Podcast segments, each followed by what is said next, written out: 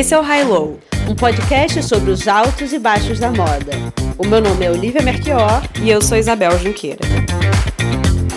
Oi, Oli, tudo bem? Oi, Bel. Hoje a gente vai conversar sobre um tema que foi sugestão de uma ouvinte nossa, Thaís Malta. E ela pediu pra gente falar um pouco sobre a indústria da cópia. A gente vai acabar falando não só de cópia, mas de todas as nuances, né, que tem é falsificação, plágio, quando é homenagem, quando é citação, mas eu acho que no fundo esse episódio vai ser sobre o que é autêntico na moda. E tem como ser 100% original? Quando eu comecei a pensar sobre esse assunto, eu lembrei logo de algumas exposições de moda. É uma que eu vi no Galliera e outra que eu vi aqui no Musée Carnavalet em Paris exposições é, que mostram moda assim do início do século. Uma delas fala sobre o guarda-roupa de uma parisiense nos anos 30. O Musée Galliera ganhou um acervo, né, de uma parisiense super fashionista dos anos 30. Várias roupas, eles não tinham como datar de quem era exatamente. E aí eles usaram um arquivo que tem de trademark, patente. de patente, patente. de moda dessa época. Então isso já mostra como as, as, as marcas já se preocupavam com isso, né? Com a cópia, com a falsificação. Inclusive a, a Vionnet, a Madeleine Vionnet, que é uma né, alta costura francesa, ela, era, ela é um dos nomes principais no primeiro, na primeira metade do século XX. Ela ganha dois a processos do, em 1921. Do viés, né? Rainha do corte e viés. Exatamente. Em, ela é uma das pioneiras nisso. E ela, em 1921, ela, ela ganha dois processos. A partir de 1922, as roupas dela ganham três etiquetas uma com assinatura, um com número. E eu acho que. É, eu, eu, eu não pesquisei isso, mas eu tenho quase certeza que a etiqueta que aparece com o Vort é exatamente para dar nessa autenticidade, né, de, dessa legitimidade que é de tal grife, que é um original. Em algumas aulas, quando eu vou falar sobre história da moda, né, como que a gente começa a pensar esse processo da moda, existem várias versões, né, de quando a moda realmente começou.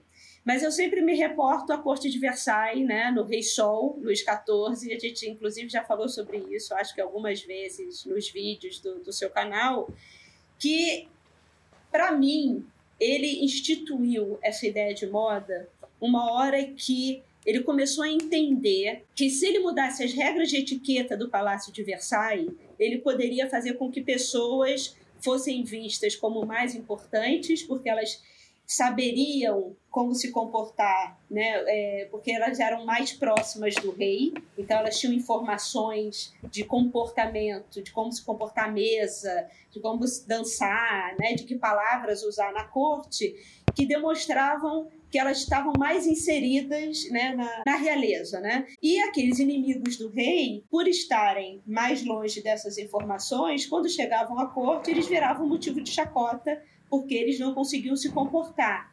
Né? Quando a gente pensa a quantidade de talheres e de, de copos que nós, e pratos que nós temos à mesa, isso vem muito né, da corte do, do rei Sol, porque ele entendeu que se ele complicasse o comportamento do que seria visto como um, um, bom, elegante comportamento, educado, né, é, é, aristocrático, ele poderia também fazer com que pessoas fossem ridicularizadas e isso ficaria muito claro na maneira delas interagirem na sociedade de corte, quem estava próximo da informação e longe da informação. Então, a ideia toda, para mim, do surgimento da moda vem da ideia de copiar um tipo de comportamento né? não só um tipo de vestuário, mas pensando da forma de uma maneira geral, uma maneira de se comportar à mesa, né? como falar, qual é o tom, qual é o, o vocabulário interessante para ser dito naquele momento, como é que você dança, qual é a dança do momento.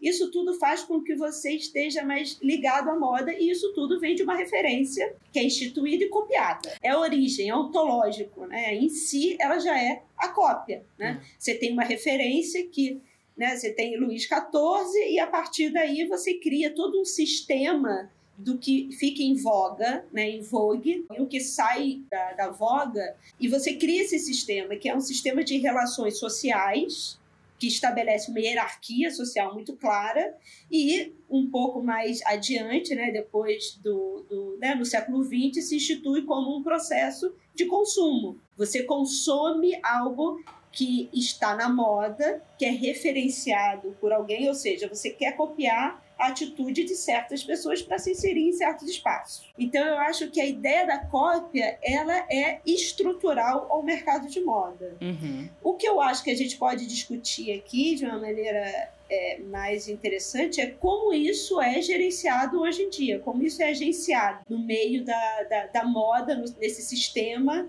que cria coisas, que criam referências. Os atores, as atrizes, até os intelectuais, que são essas pessoas que viram a referência e que são copiadas porque elas representam, né, são alçadas para representar um ambiente, um mundo. E aí as pessoas se agenciam para dizerem para a sociedade que elas fazem parte daquele mundo, ou melhor, em termos de moda, que gostariam de fazer parte é. daquele mundo. Quem nunca copiou quer tirar a primeira pedra, não é mesmo? É, se, se copia, né?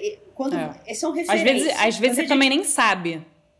Não, nem sabe, né? É. É, quando você tem a ideia da modelo, só esse nome, né? A modelo é um modelo né, de referência que você tem que copiar os trejeitos e, e a forma como ela anda e a forma quando, como ela se veste. Ela é a modelo que você, é, teoricamente, te, copia para fazer parte daquele mundo.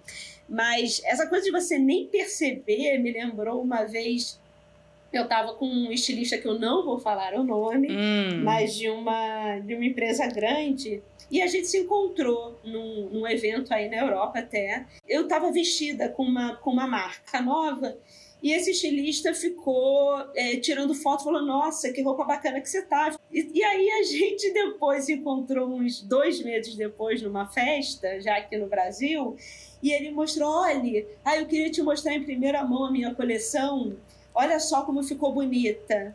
E eu olhava e eu falava, é, é a mesma estampa que eu estava usando. É. Eu, eu, falei, mas você percebeu? Ele, não, mas não tem nada a ver. E aí eu mostrei. E esse estilista, que eu não vou falar nem se é homem ou se é mulher, olhou para mim e falou: Meu Deus, é muito parecido. Ou seja, ele teve uma, uma informação que chegou a ele num, num certo lugar, né, quando eu estava vestida, aquilo ficou na cabeça dele e aí depois aquilo acabou permeando a coleção toda. É. E, e, e para ele me mostrar, né, ou é mostrar da maneira que aconteceu, tão ingênua, né, se ele tivesse todo ingênua, se tivesse toda essa consciência de que ele teria copiado na cara dura, não teria me mostrado. Então, a gente vive num mundo imagético muito forte né? Onde as coisas vão percorrendo e que a hum. gente não. A gente, a gente perde a relação da origem da nossa ideia. Mas o caso, a Thaís Malta, né, que sugeriu essa pauta, que o que instigou ela a pedir essa pauta foi quando ela começou a ler sobre um caso que aconteceu em 2017, que é da Supreme, uma marca de streetwear que a gente já falou algumas vezes aqui. É uma marca de streetwear. Eu acho que é, eu acho que é a mais mainstream, né? Olivia, hoje em dia. É, virou, né? É que todo mundo conhece, que já fez parte, colaboração até com a Louis Vuitton. Então, a Supreme começou em 94, eh, em Nova York, realmente banhado por aquela cultura de, de skateboard. Hoje em dia é uma marca bilionária. Eles registraram a marca aqui na Europa, mas que a lei na Itália te permite também de você registrar a marca nacionalmente. Faz, fez sentido até agora o que eu falei? Faz, faz sentido. Faz tá, sentido. então aí uma empresa de barleta na Itália viu que a marca estava começando a ser popular e registrou de novo como Supreme Itália. E começou a abrir loja, vender com a mesma identidade visual, o mesmo nome. E, e aí, obviamente, a Supreme descobriu, processou e tudo mais. E aí teve que. A, a marca teve que. A marca falsa, né? É, na verdade, teve um novo, um novo termo que foi cunhado, que é o, o, o fake, legal fake. É, porque eles realmente legalmente eles, eles tiveram a possibilidade de registrar de novo uma outra Supreme com a mesma identidade visual, com os mesmos produtos, etc e tal, mudando praticamente nada. Eu acho que era só o tamanho assim do logo, uma diferença mínima que obviamente que esse consumidor não tá nem aí, ele nem sabe por que tá comprando. Mas será que a Supreme em si ela é tão original Exato. assim? Aí, aí é que está, porque a Supreme vive. Essa não foi a primeira vez que a, que a Supreme processou. É, ela já processou uma outra marca nos Estados Unidos, que é, é um caso diferente, tá? Mas que usava Supreme Beach, alguma coisa assim, vendia camiseta escrito Supreme Beach.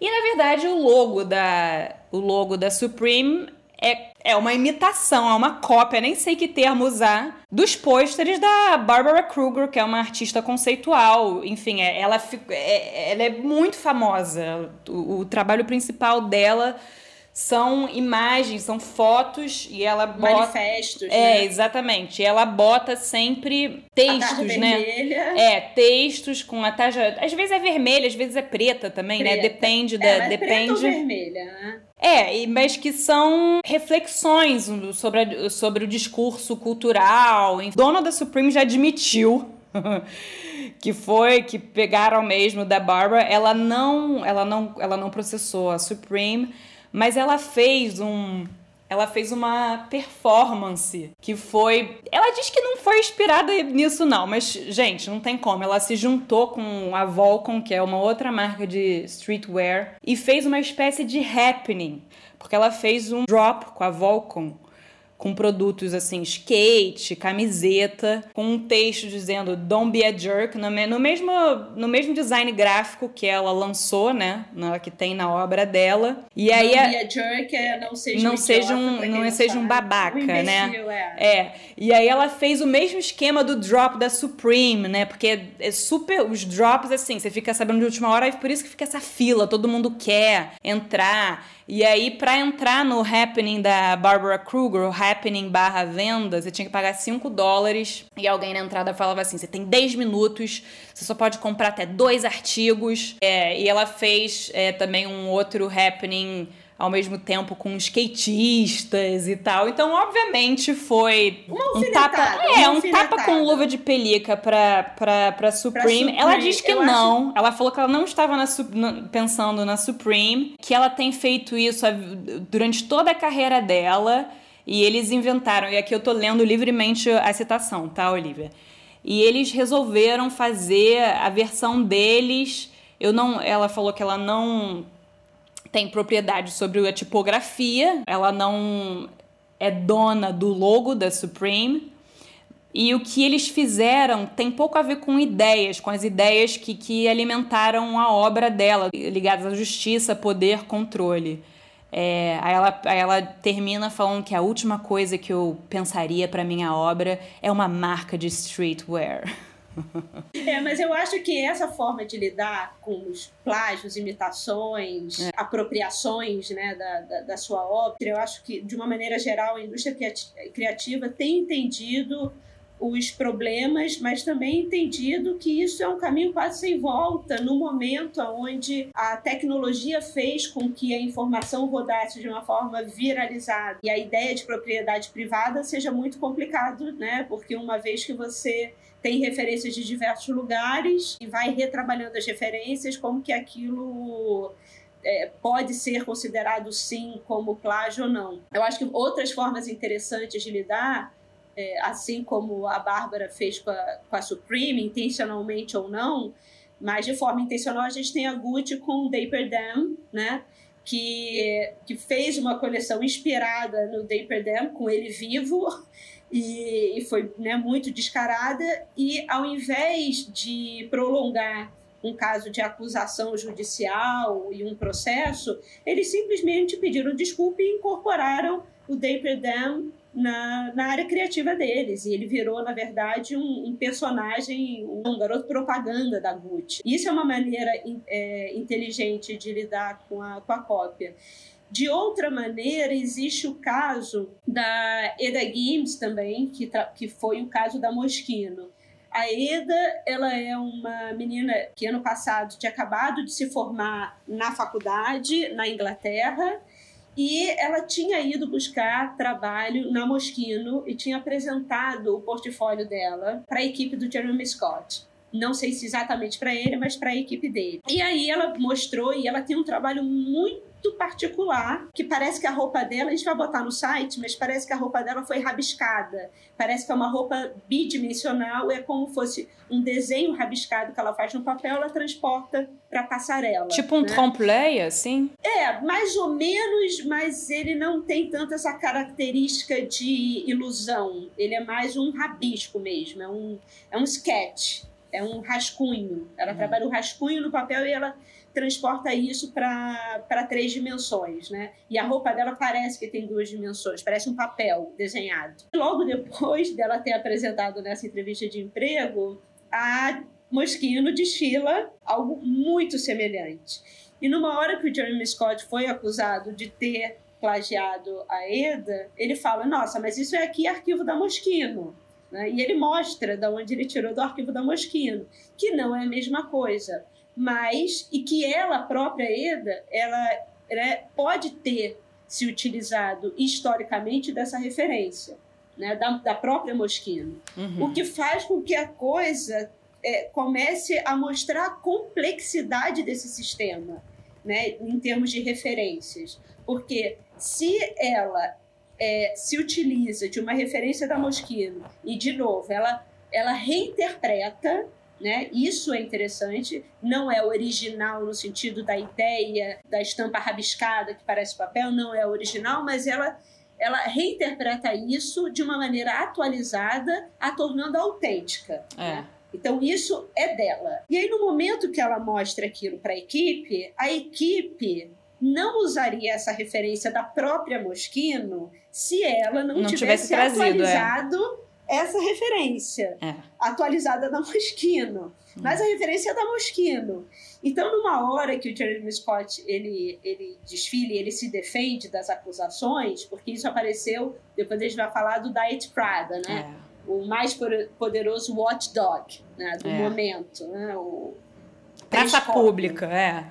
É, o periscópio. Então, é, é muito complexo, né? Agora, é. o que isso trouxe à tona, essa, esse evento do, da Moschino com ela, e que a Sarah Moore é, fez um, um texto bastante longo nas redes, foi como é que você protege os novos talentos, hum. né? Como é que você protege os novos designers? Porque eles sim, eles estão nesse momento de em começar a entrar na indústria. O momento de faculdade, as melhores faculdades, é o momento que você tem de, de ter tempo né, para pensar sobre um assunto, para você realmente criar algo inédito, uma visão sua própria. E aí você vai procurar emprego e você vai mostrar aquilo. Ou você vai fazer um desfile que rapidamente é viralizado nas redes. Uhum. E que, se for bom, rapidamente ele vai ser é, incorporado não só pelas grandes mesões, mas pelo mercadão, pela H&M, pela Zara. E aí, o que, que você faz, né? Porque, é, obviamente, toda essa indústria, nessa ânsia de querer o novo, começa a, a pegar a, o nutriente do bebê quando ele ainda está na, na, na, barriga é. da mãe, né? Ele vai comendo o bezerrinho, né? Então... É, eu acho que se tem, se tem um perdedor nisso tudo, são são os jovens talentos, né? Agora, eu acho que a postura dela diante do que aconteceu, ela disse: não, não vou processar, entendeu? Eu vou seguir, eu tenho mais ideias da onde, da onde essa ideia veio. O que me fez lembrar aquele. Eu tava vendo Chef's Table, uhum. e e tem aquele americano da cozinha molecular, o Ashatz. Uhum. Ashatz eu acho que é Aiden Ashatz. E ele diz que quando você é cozinheiro novo e você trabalha para um grande restaurante, você tem um laboratório ali, né? E você tem abertura para experimentar várias coisas sobre a tutela de uma equipe, uhum. né? E uhum. principalmente do chefe principal. E aí, quando você cria o seu prato assinatura, ele falou que isso aconteceu com ele ele estava na French Laundry, que é um restaurante muito conhecido dos Estados Unidos, e ele estava trabalhando, ele fez um prato, um prato novo que ele fez, era dele. Ah, tá, mas quando, eu... quando ele era jovem, isso, né? É, quando ele era Tava jovem começando. e ele estava trabalhando na, nessa cozinha desse restaurante conhecido. E aí que o, o chefe principal reconheceu que aquilo era uma criação dele. E aí a pergunta que se faz nas, nas cozinhas desses restaurantes estrelados quando isso acontece é: você sabe que você tem uma opção agora. Ou você vai sair dessa cozinha com o seu prato e começar a estabelecer uma carreira própria, ou você vai continuar aqui e esse prato para sempre vai ser desse restaurante. E aí, na época, ele decidiu ficar ainda no restaurante ele disse: Não, da onde veio essa ideia tem muitas outras. É. Eu posso, eu posso conceder essa ideia para esse restaurante. Hum. E aí, depois, um, um pouco mais à frente, quando ele tinha o restaurante dele, um outro é, chefe que trabalhava com ele, sous-chefe, desenvolveu um balão de açúcar que ficou como fosse a marca do restaurante do Ashatz. E ele falou a mesma coisa. É, você sabe que agora você tem uma opção. Ou você sai com essa criação, ou essa sua criação vai ser uma assinatura desse restaurante para o resto da vida. E, e, ele falou a mesma coisa, não tem problema, eu ainda tenho várias ideias de onde isso surgiu. Então eu acho que existe esse fair trade, né, no caso do chef, do chef stable, muito interessante e que isso poderia ser incorporado na, na indústria da moda. É, eu, eu, é isso que eu ia falar. Eu acho que é, eu acho que total, acho que não tem isso. É, assim como algumas cozinhas não tem isso. É, né? eu imagino o, também. É, eu acho que ele deve ser bem. Acho que foi uma experiência um pouco única, assim. Eu acho que é exceção da regra, não? É, esse, não, é exceção. Ele, inclusive, é o Grant Ashatz fala, né, que, que ele já, já tinha tido experiências em outras cozinhas, mas existe esse momento, existe esse momento Tá. da criação original também dentro desses espaços. A moda acaba viralizando de uma forma mais fácil.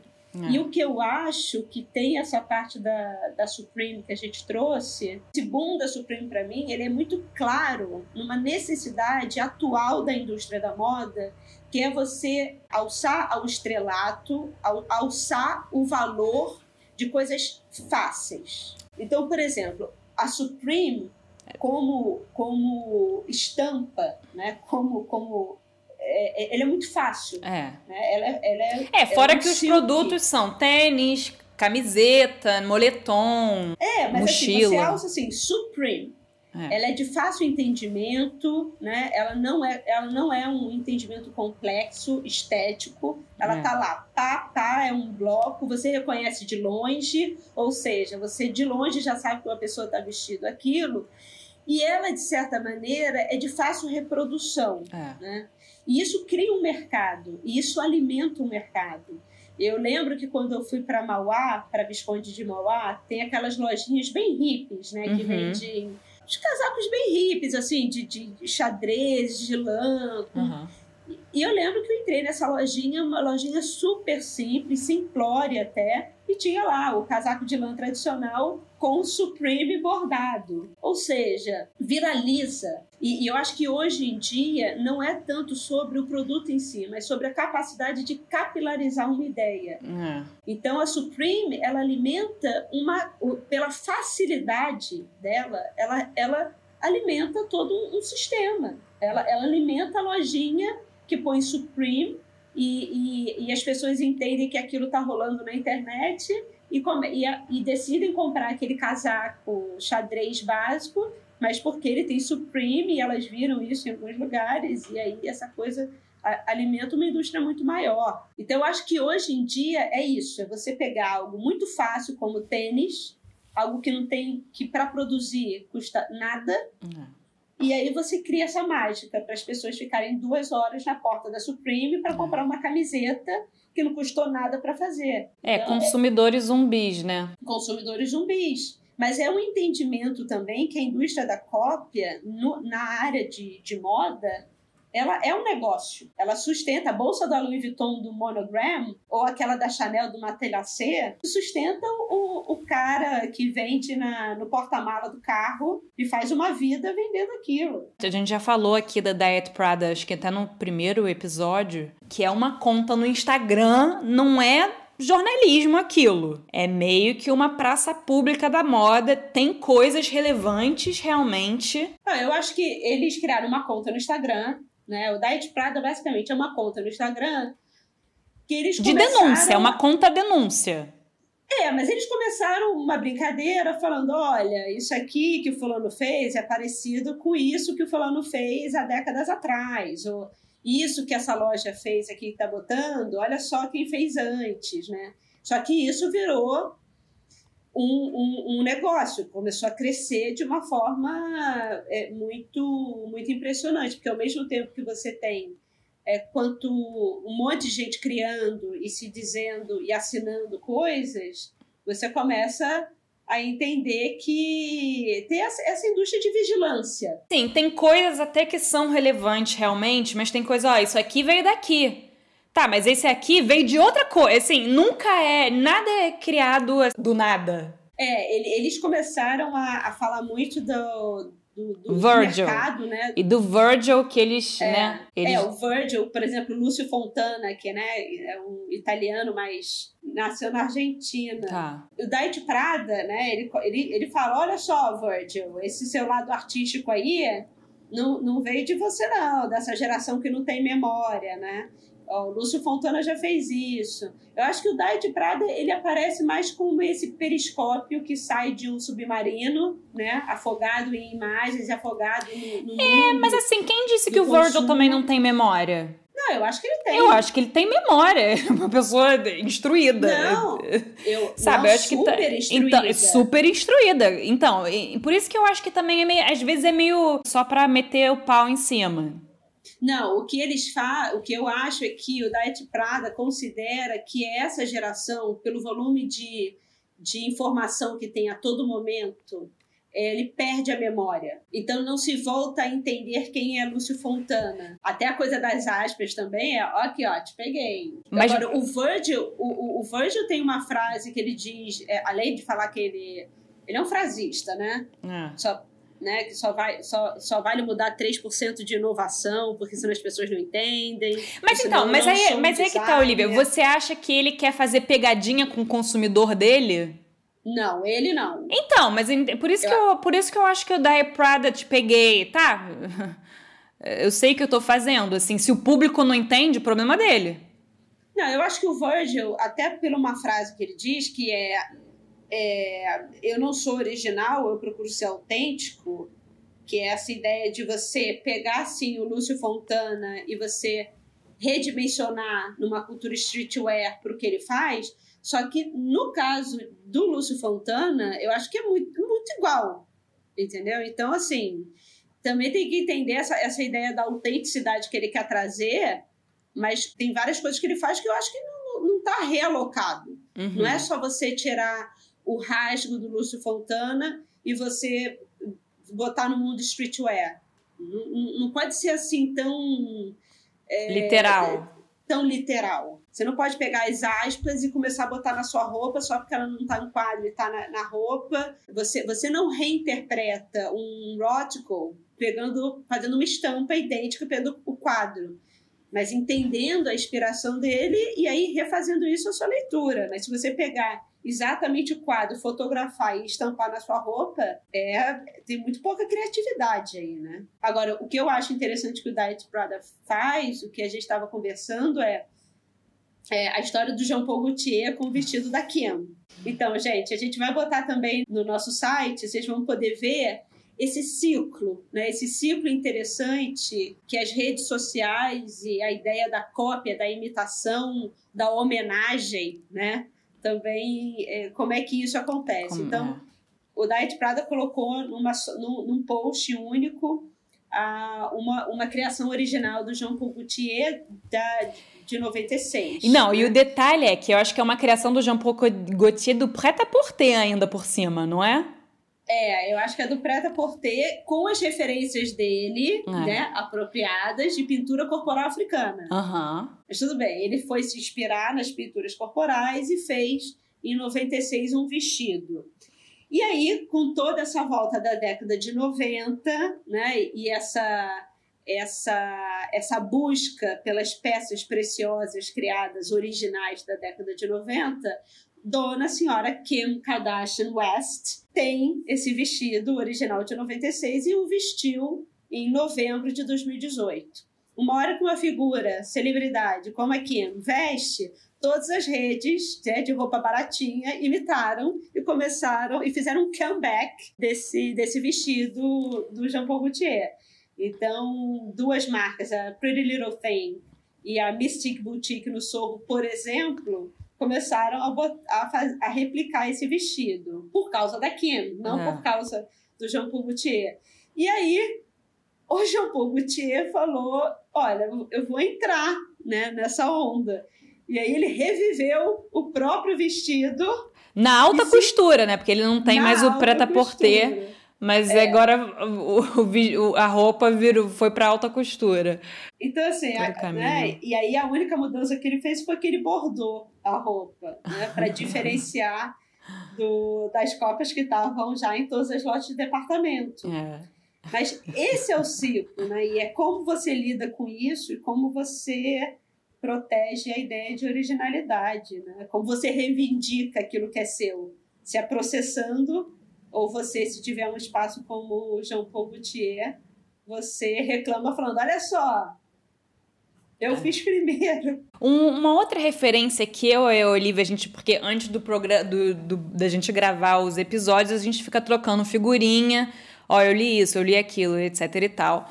E eu joguei na nossa roda uma matéria que saiu na Piauí. Olha, isso deve ter, isso já tem muito tempo, né, Olivia? Deixa eu até ver aqui a data. Já devem ter, já devem ter uns 10 anos. 2007, 2007. Olha, dois, mais de 10 anos. Uma matéria da Daniela Pinheiro chamado Copia mais imita mais plagia igual a roupa nova. E ela meio que faz essa matéria um pouco um tom assim de denúncia, falando como estilistas brasileiros copiam é, tudo que eles veem nas passarelas, principalmente na Europa, e logo depois mudam, sei lá, um, um, um bolso, enfiam um fechecler e pronto, né? Também tem, tem um pouco esse tom é, que a gente estava falando de, de fashion police, né? A fashion po... Lembra, agora a fashion police não é mais aquela de, de, de ver quem tá bem vestido quem tá mal vestido. Tá é quem é original e quem não é original. Quem é autêntico e quem não é autêntico. Isso, isso tem um, um, grande problema, porque tem aquela frase, né? Que, Who watch the watchdog?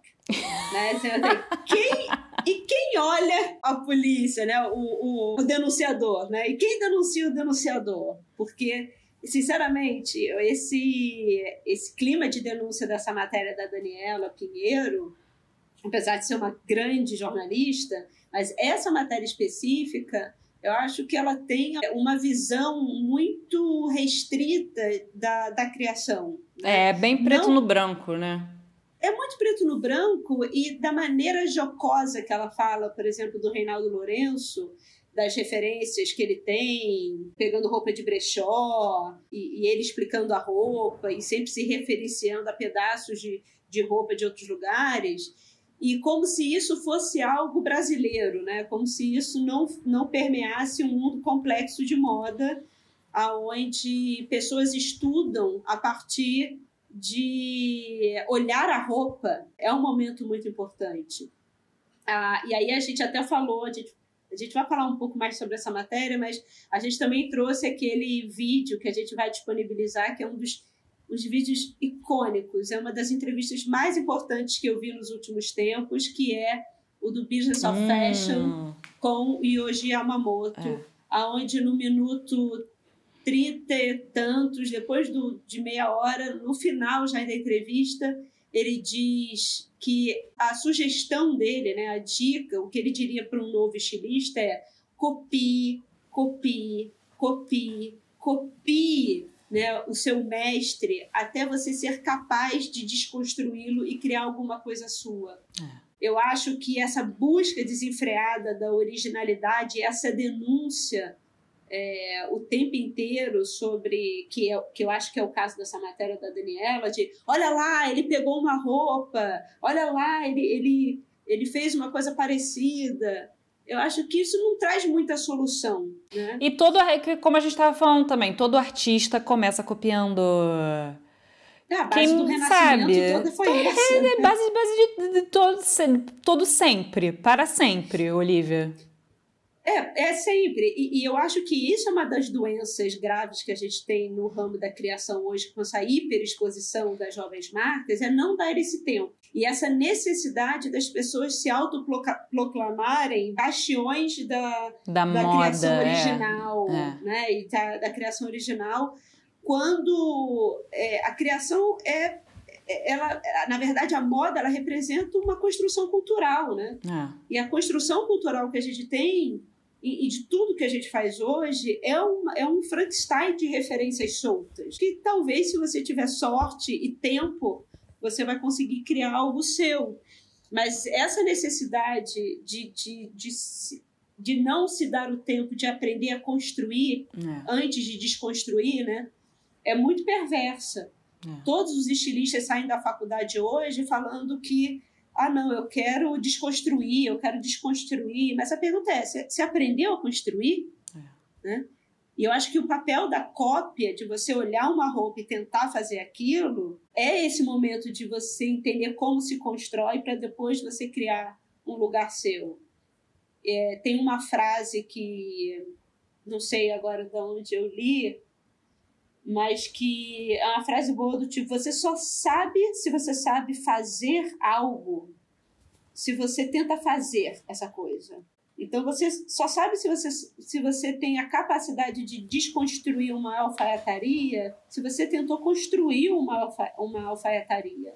Porque senão você não tem base para entender né, como, como desfaz, porque você não fez. Né? Agora, outra coisa, sim, é o que a Daniela fala, e eu concordo que existe ainda uma ideia colonizada é. de que o que é bom vem de vem fora. Vem de fora, né? As referências de fora, etc e tal. É. é. E aí, essa, essa ideia da, da, da, dessa apropriação indevida quando você não muda nada e você simplesmente troca a assinatura. É. Isso é ruim. Né? Isso, isso, isso, isso é feio e isso é característico de um, de um país colonizado um país que sempre viu as, as suas boas referências de elegância vindo de países como a França. É, e não de dentro, né? Não da gente e não mesmo. de dentro. É. é. Agora, eu acho que existe esse momento de criação importante da, que a gente depois pode falar em outros programas, que é, é não existe uma forma de criar, existem diversas formas de criar. Existem pessoas que decidem ter é menos exposição e mais tempo para uma criação é, autoral única, um design pensado. Hum. E tem outras pessoas que vivem numa roda viva, que é um negócio de moda, que simplesmente acabou com o tempo da criação. É uma necessidade de ficar vomitando roupa nova o tempo inteiro. É, é um outro tipo de negócio, né? De um mercado muito complexo. Como é que chama aquela rua em São Paulo que tem coisa, vende coisa falsa? Não é falso, aí que tá. Reinterpretada. É um bom retiro. Você já comprou alguma coisa falsa? Alguma cópia? Ah, eu, eu, eu lembro quando eu tinha 13 anos e foi, foi a, eu fui com a minha mãe para Nova York e eu lembro que eu comprei uma bolsa, que se eu não me engano era uma bolsa da Moschino, mas o cara vendia Louis Vuitton, vendia é. Chanel, vendia essa bolsa da Moschino. Agora, é interessante que eu acho que eu usei essa bolsa duas vezes. Ela não tinha a aura da coisa, sabe? Não, Ela mas era é, até bem feita. Mas aí é que tá, né? É, eu também, eu lembro que quando eu era pré-adolescente, eu falei, mãe, quero uma bolsa Louis Vuitton apenas. Aí a minha mãe, obviamente, me deu uma falsa, com aquela estrelinha com cinco pontas. Aí eu, obviamente, já tinha meus olhos de lince. Eu falei assim: droga, falsa. Eu não usava também. É, mas assim, essa é, essa, eu, eu acho engraçado. Tem uma marca, isso eu acho importante a gente falar, de um amigo nosso do Cacau Francisco, uhum, nosso amigo, claro. né? O namorado dele, que é o Anuro Anuro, tem uma marca chamada Plágio. No Instagram é, é arroba plágio. E é, é, é, muito interessante o que ele fala, e que é isso, entendeu? A, a forma que ele vê a, a, a moda é um plágio de referências, é, é um um plágio de experiências comuns, aonde ele vai criando a própria marca e, e que ele usa isso até como confronto. Assim, a, mo uhum. a moda é um lugar da imitação, de, de apropriação, de, de incorporação. É. Agora, sim, procurar essa atitude criativa não necessariamente quer dizer fugir disso, e sim saber lidar com isso de uma forma mais inteligente. Nossa, citação perfeita para a gente terminar o nosso episódio. Mas então tá, gente. Como sempre, vocês sabem que vocês podem olhar todas. E hoje a gente citou muita, muita matéria, né? Hoje a gente vai ter. Vai estar tá bem recheado. Nossa bibliografia deste episódio. É. Vocês podem ver tudo no highlowpodcast.com e no nosso Instagram, arroba highlowpodcast. Se vocês, como a Thaís, têm uma, têm uma sugestão de pauta, podem enviar para a gente. Vi que essa temporada ainda tem espaço, né? E qualquer coisa a gente bota já na fila de espera da temporada número 3. Então tá. Então é isso, olha, adorei. Também, Bel. Um beijo. Um beijo. Tchau.